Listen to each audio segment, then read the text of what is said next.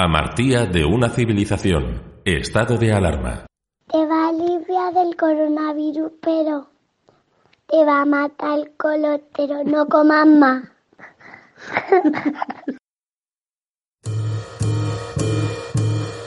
Muy buenas, como si se tratara de un Sanedrín dramatúrgico, como si el propio Edipo nos hubiera llamado para saber qué demonios está pasando en temas. Intentamos dar nombre, analizar y resignificar esta pandemia desde el punto de vista de la dramaturgia. O quizás no. Bueno, ¿qué, qué vamos a saber? No sé, no sé. Eh, eh, me acompaña de forma virtual David Montero desde la Plaza de Santa Marina. ¿Qué tal, camarada? Hola. Oh, eh, inténtalo de nuevo. ¿Qué tal, camarada? Hola, ¿qué tal? Soy David Montero y estoy en la plaza de Santa Marina. Creo que aún no tengo el coronavirus. Sí, pero parece eh, C3PO. y, y ten- y también nos acompaña Alicia Moruno. ¿Qué tal, Alicia? Hola, ¿Qué tal? ¿Qué ¿Por- tal? ¿Por, por dónde estás tú? yo estoy por Santa Justa. Muy bien, muy bien, muy bien. Rodeada de libros, te veo. Sí, hago como los periodistas que me he fijado en la tele y todos salen así. Digo, pues mira, Está muy bien. pues yo también. Pues un día más, y como en nuestra afición ya habíamos previsto como mínimo, como mínimo va a ser una quincena más de encierro. Aunque yo creo que en, Bueno. nuestra, en nuestra afición creemos que va a ser un mes más, por lo menos. Nuestra definición de hoy creo que os va a encantar. Porque si Por pensáis, hombre, en algún momento vamos a decir, creo que esto que estamos pasando es patético. Nuestra situación es patética, no puede empeorar. Pues es un término que viene del teatro. Un término aristotélico. Claro que sí. Vamos a ver si OK Google nos ayuda. OK Google, definición de patos. Pato, ave palmípeda de plumaje denso, patas cortas y pico más ancho en la punta que en la base, que vive en No, estado salvaje no, o domesticada, no, no, no, no, nada no. y bucea muy que bien, camina no, con torpeza, No, no, es OK Google, calla, calla. estimada OK Google, pieza de para. Ay, Ay, Dios mío, ¿para qué? No sirve para nada este asistente. A ver, voy al Patris Pavis, a ver qué dice. Patos, Mientras tú lo buscas, Javi, patos, sí. quería co- comentar que estás como muy cogiendo un tono muy de actor eh, español de cine de los 70. En algún momento vamos a decir que esto es patético. Y me gusta mucho que Claro, porque ese es que- registro, porque es el que debemos de reco- tomar. Son es que los, Javi ya tiene una edad. y ya, y son los picos de la locura. Yo soy de O sea, subidas claro. y bajadas. Y los picos tuyos coinciden con la- una- una- un registro López Vázquez, ¿no? Los picos altos. Y los picos bajos Pero porque coinciden, Pachi Anción. Picos bajos, Pachi Anción. Es que todo esto es muy raro porque además yo estoy teniendo un ataque de alergia gigante unido a mi hipocondria que pienso que estoy... ten-. Claro, entonces pienso que me, me estoy muriendo a diario. Uf, qué agobio, qué ansiedad. Sí, por eso he elegido el término patos del griego sufrimiento, sentimiento, el cualidad de la obra teatral que suscita la emoción, piedad, ternura, lástima. En la poética de Aristóteles, el patos es la parte de la tragedia que mediante la muerte o los acontecimientos trágicos del personaje provoca sentimientos de piedad, de terror, que conduce a la catarsis. Y yo. Pato, pato, pato, pato, pato, pato. Así que pensad que siempre se puede ir a peor. Aquí comienza drama o qué. ¡Yupi! Soy patético, soy patético. Anagnórisis. Metabolé. Didascalias. Parodos. Ibris. Esticomiti. Esticomiti. Esti... ¡Joder! ¿Drama o qué? ¿Drama o qué? ¿Drama o qué? ¿Conocéis la canción de Mamá Ladilla de Soy patético, soy patético, he decidido ser patético? No. Pues eso es lo que dice la canción. Nada, me he acordado. ya la hemos conocido. Pues muy buena. Ya lo sabéis. Pues muy buena Alicia Moruno. Como siempre nos trae cu- curiosidades jugosísimas. Curiosidades de Alicia. Sí, sí, sí. Así soy yo, así soy yo.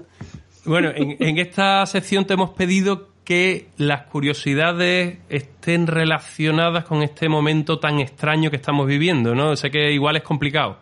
No sé cómo... si has encontrado algo. Vale, pues yo os adelanto que a mí me gusta mucho el tema del ocultismo y del esoterismo y el culto a la muerte. Y entonces en varios programas hablaré de El culto a la muerte está relacionado totalmente con lo que nos está pasando. Eso está muy bien traído. Tenemos una percha ejemplo, para que eh, pueda hablar.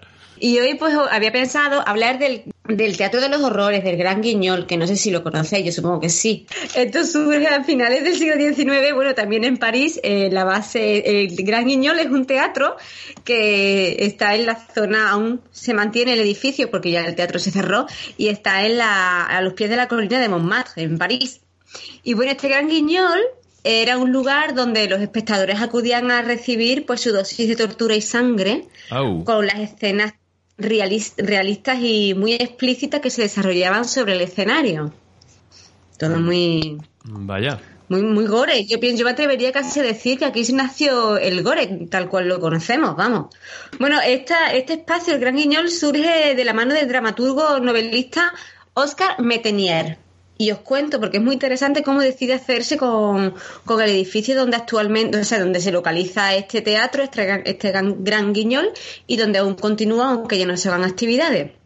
Bueno, pues resulta que había un edificio, este edificio, que originalmente era una capilla, donde había un sacerdote que era muy polémico porque hacía unas descripciones sobre el infierno y sus discursos eran muy fanáticos y tenían un gran valor teatral. Entonces este sacerdote tenía un montón de seguidores. Y un día, sin saber por qué, ardió el sitio. Ardió de tal modo que ya decidieron, vamos, ni siquiera lo restauraron porque era casi imposible. Entonces, con el tiempo, hubo un pintor que decidió hacerse con el espacio y arreglarlo un poquito, pero durante un tiempo que estuvo allí dijo, mira, yo me voy, que este sitio está encantado. Y se fue. Entonces, cuando Oscar Metenier, el novelista y dramaturgo este francés, cuando escuchó eso, dijo, mira, esto es razón de más para quedarme con este espacio y vi una oportunidad de negocio. Y se hizo con él.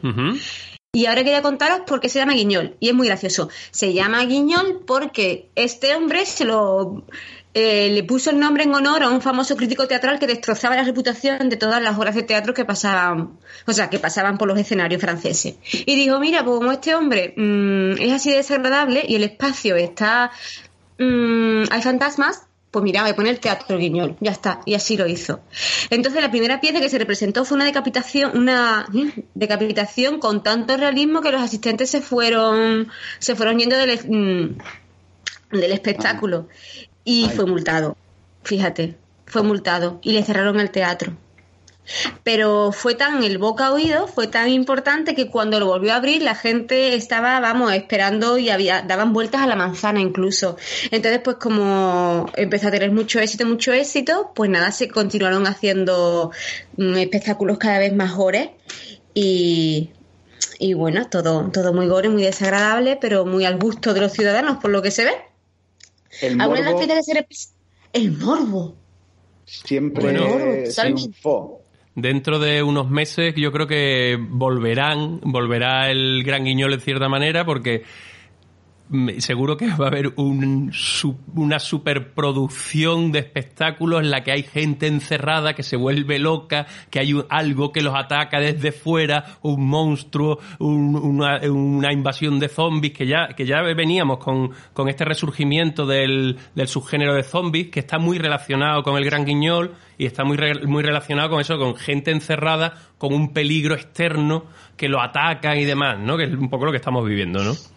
Sí, sí, totalmente. Yo cuando comenzó todo esto empecé a, a preocuparme por el apocalipsis zombie, porque digo, imagínate que ahora todas las víctimas que están muriendo mm, realmente no están muertas del todo, sino que simplemente sus órganos dejan de funcionar, así como el cerebro y el corazón están enterrados pero están vivos. Y yo pienso que el mejor sitio donde podríamos irnos sería a, a la sierra. Estás ofreciéndote como protagonista de la peli de miedo en la que te vas al campo y, y allí te dice, y todo el mundo dice, la, a la- a la- piensa, pero ¿por qué se va al campo? Pues eso es lo que estás haciendo tú, a la claro, tierra. claro. En este caso no soy la rubia, que es la que, la que muere primero, soy la pelirrojita, pero, pero sí, ahora, Mara, si pagan lo hago. Yo ya esto de trabajar por amor al arte estoy súper cansada. Que ahora no te encima, preocupes, con no- el tema este del corona, No te preocupes porque cuando se ¿Qué acabe pasa? todo esto no va a haber trabajo para nadie porque no va a haber trabajo. Se acabó el trabajo. directamente voy a ponerme a estudiar una carrera. Muy bien. Se acabó el trabajo y se acabó la sección y se acabó la vida. Bueno, te- te- Adiós. Adiós, Alicia, te dejamos estudiando. Adiós, que estudies mucho, pero aquí Adiós. no en la sierra. No, no tengo coche. Vaya. Adiós. Lo que dice la gente. Respecto a si he perdido mucho trabajo, hombre, mucho, mucho. Para que no vamos a engañar, tampoco es que yo estuviera de gira 26 meses al año. Pero sí, se ha dado la casualidad que el primer fin de semana tenía dos actuaciones y las dos, una de ellas caché y las dos se han ido al, al garete. Lo que dice la gente. David Montero nos trae una cápsula dramática relacionada con el encierro y con un truco para poder pasear por las calles de tu ciudad sin tener perro. Si te interesa, escucha, escucha. Instrucciones para dar un paseo sin salir de casa. Primera, detén la reproducción de este podcast y ve por unos auriculares. Cuando los tengas, reanuda la reproducción. Ah, una aclaración. Si ya estás escuchando esto con auriculares, puedes ignorar esta primera instrucción. Segunda, enchufa los auriculares al reproductor o conéctalos por Bluetooth. Tercera instrucción. Elige una zona de tu casa en la que puedas dar al menos cuatro pasos sin tropezar con nada. Cuarta. Anda y desanda esos pasos, 4, 7, 23, con los ojos abiertos tres veces. Cuando lo hayas hecho, cierra los ojos y vuelve a andar y desandar el mismo camino, confirmando que puedes hacerlo cuantas veces haga falta sin sufrir accidentes. Quizá puede serte de utilidad tener una referencia táctil, por ejemplo, ir tocando la pared paralela a tu recorrido, si es que hay una pared paralela a tu recorrido. Sexto y último, colócate al principio del recorrido y respira tranquilamente durante 10 segundos. ¿Estás al principio de tu recorrido? Bien, empieza a respirar, que yo cuento. Un, dos, tres, cuatro, cinco, seis, siete, ocho, nueve y diez. Una última aclaración antes de empezar. Ya sabes que para dar este paseo tienes que mantener los ojos cerrados y no dejar de caminar a no ser que esta voz te lo indique. Mientras la voz no te lo indique, sigue andando y desandando el camino que te has marcado en el pasillo, el salón o el cuarto de baño. Ahora sí, vamos a hacer un paseo por una ciudad. Será una ciudad invisible, como las de Calvino. Por eso solo podrás verla con los ojos cerrados. Aquí empieza tu paseo, en esta esquina. Mírala. Ambas estáis quietas, la esquina y tú. Ella espera que tú te muevas. Tú no esperas que ella se mueva. Esa espera y esa no espera se mezclan en este punto. Puedes sentir ambas en un remolino. También puedes sentir el suelo bajo tus pies. Es un suelo azul y rugoso y te anima a comenzar el paseo. Empiezas a andar. La esquina se ha quedado detrás y puedes andar una calle estrecha, tan estrecha que solo cabes tú. Si te encontraras alguien en dirección contraria, tendríais que pegaros ambos mucho a la pared para seguir vuestro camino. Mientras andas, notas una sensación extraña. Hasta la rodilla tienes calor como de verano. Entre la rodilla y la cintura es invierno. En el tronco es primavera y en tu cabeza es otoño. Por eso tus pasos son calurosos, tus piernas querrían estar delante de un fuego, tu pecho se enamora de la vida y tu cabeza tiene nostalgia de cosas que no han pasado. Vaya. Lo que temía ha ocurrido. Encuentras a una persona que viene en dirección contraria a ti. Te pegas a tu izquierda y esa persona se pega a tu derecha. Pasáis como si estuvierais participando en la performance aquella de Marina Abramovich. Sigues tu camino por el callejón sin mirar atrás. Piensas en la esquina, quieta, allí donde empezaste tu camino. Piensas en que quizá la persona con la que te cruzaste está ahora parada en esa esquina. Pero mientras piensas, sigues andando y has salido a una gran avenida. Una avenida con soportales enormes a los dos lados. Vas por la carretera. No hay coche. Al final de la avenida hay una plaza. La plaza también está rodeada por soportales. Llegas a la plaza.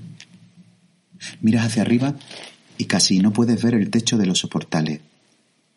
Es imposible calcular, pero diría que están a mil metros de altura. Las columnas triangulares y del verde de tu jersey favorito se levantan hasta esos techos que casi no ves, tapados por algunas nubes. No hay nadie más en la plaza. Tarareas tu melodía favorita. Siente que ese lugar es el centro de todo, porque es el lugar de la felicidad, del estar de acuerdo con el universo. Baila, como si estuvieras inventando la danza, como si estuvieras en una cueva y fuera la primera persona que descubre que ese movimiento da placer. Cantas y bailas bajo esos soportales de esta plaza mayor de tu ciudad invisible. Luego te quedas quieta, agotada por el baile y la alegría. Miras una nube con forma de pelícano, otra con forma de góndola. Mira, hay una tercera con forma de alcachofa y estás junto a la puerta de tu casa. Te sorprende porque no creías estar tan cerca, pero las ciudades invisibles son así, cambiantes, sorprendentes, inacabadas, como tú. Está a punto de terminar nuestro paseo imaginario. No abras los ojos todavía. Antes de hacerlo, deja de andar. Y da vuelta sobre ti misma como una peonza hasta que veas luces de colores. Ahora sí, abre los ojos. ¿Estás en casa después del paseo? Abrígate si tienes frío y desnúdate si tienes calor. No sé cómo estarás porque las ciudades invisibles tienen un clima bastante variable. La esquina donde empezaste sigue allí, quieta. Piensa en ella un momento si quieres, porque ella ahora está pensando en ti.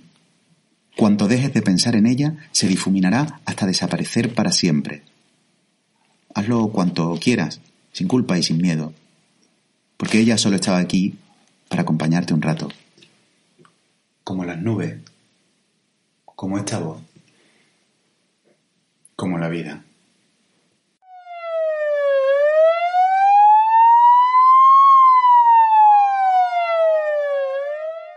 Dramaturgia de una pandemia.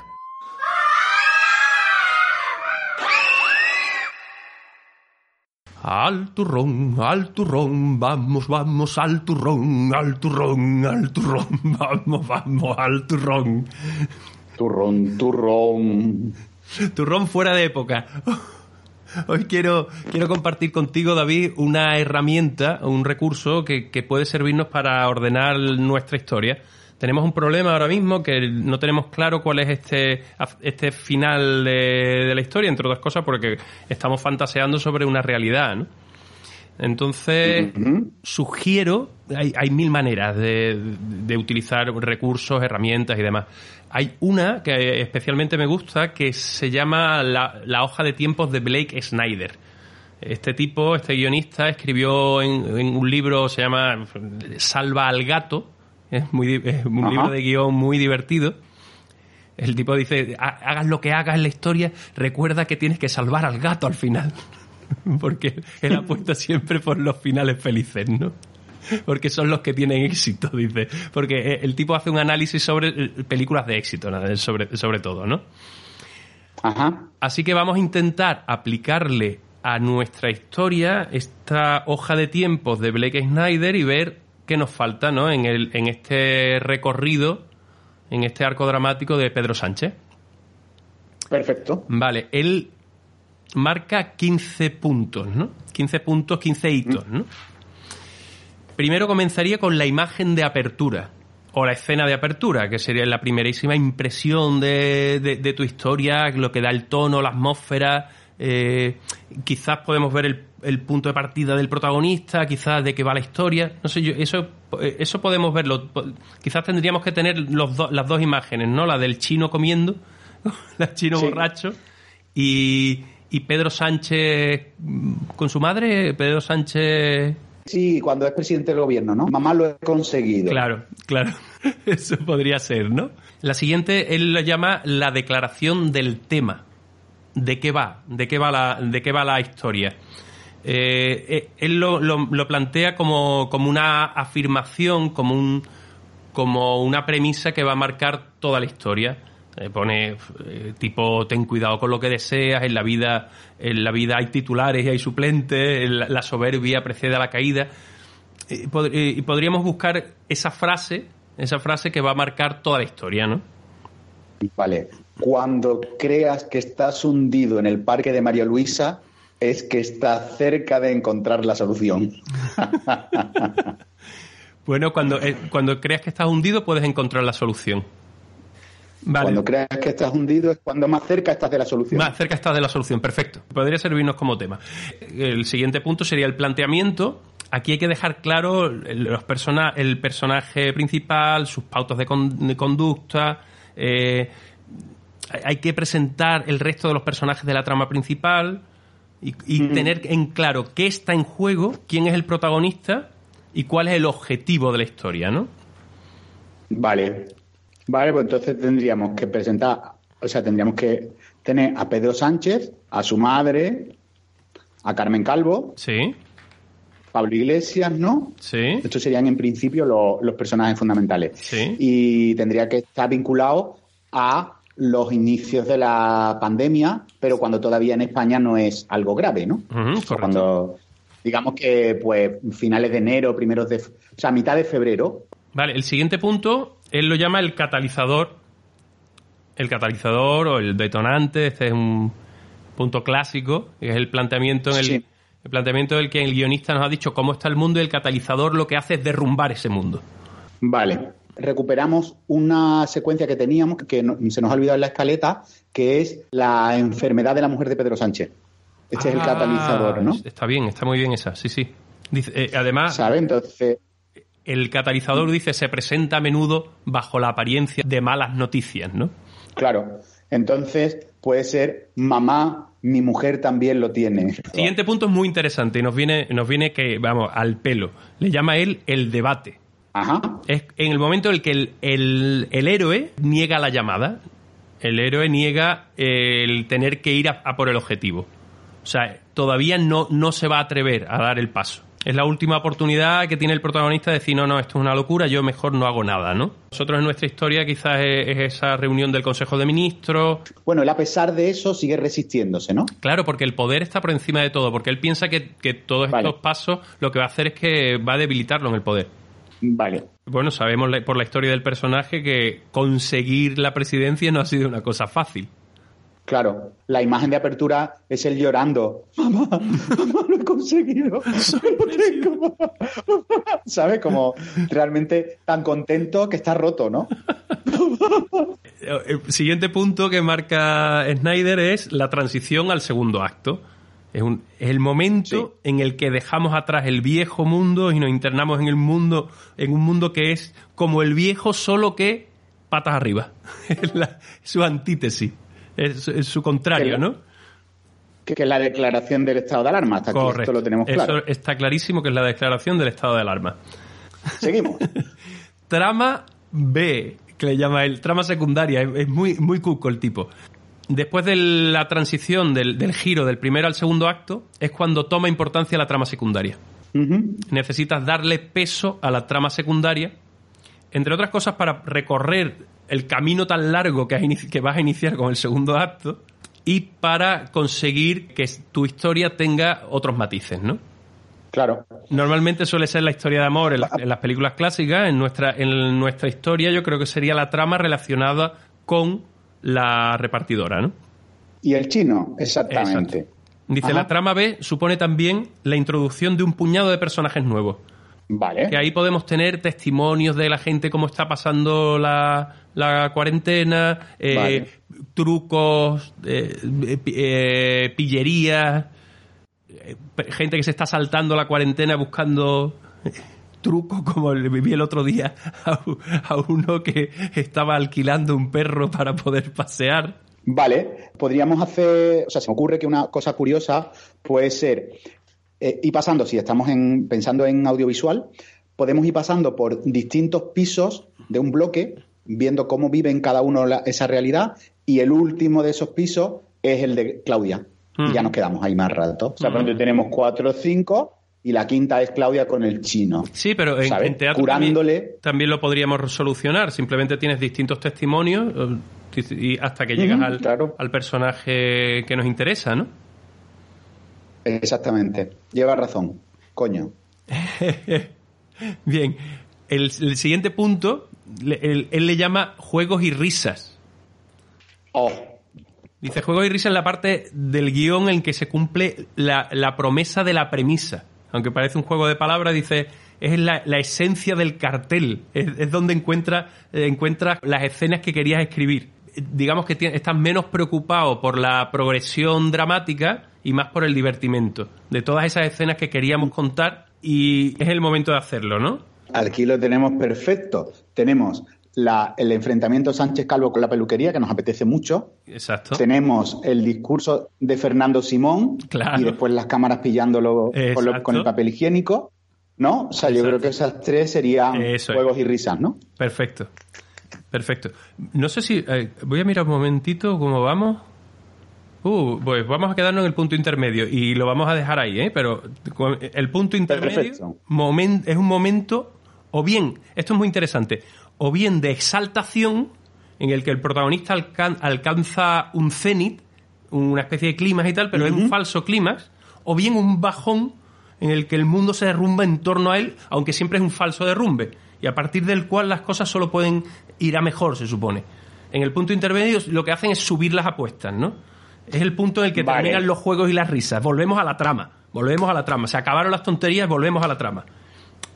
Pues yo creo que si hemos tenido, o sea, si Sánchez un poco se ha distanciado de Carmen Calvo y han echado al Fernando Simón, creo que este lo que tenemos sería la comparecencia de Sánchez y puede ser una un, un falso eh, lo tengo controlado. Exacto, Entonces, un falso sale. Sánchez, se ha quedado él solo, tal, no sé cuánto, entonces él da esa siguiente comparecencia dice que un mes más, ¿vale? Eh, la nación está aguantando y él en privado también habla con su madre, necesitamos como la- las Sí, dos caras, sí, ¿no? sí, la cara pública y la privada él diciendo, mamá, no necesito a nadie.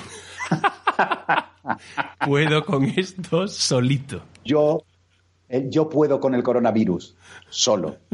Perfecto. Pues aquí... Aquí lo vamos a dejar. Sí, lo, lo advertíamos en el programa anterior. Vamos a colgar toda esta información en redes de manera que quien quiera, y recomendamos que quien quiera, cuando vaya a escuchar los programas, la mire, porque así se va, va- es más fácil hacerse idea de lo que estamos contando. Nos han mandado un audio. Yo, aquí lo tengo. Allá va, ¿eh? Hola, soy un oyente del programa y me gustaría, bueno, ya que han abierto, bueno, primero felicitarles por el programa porque me parece que es muy bonito.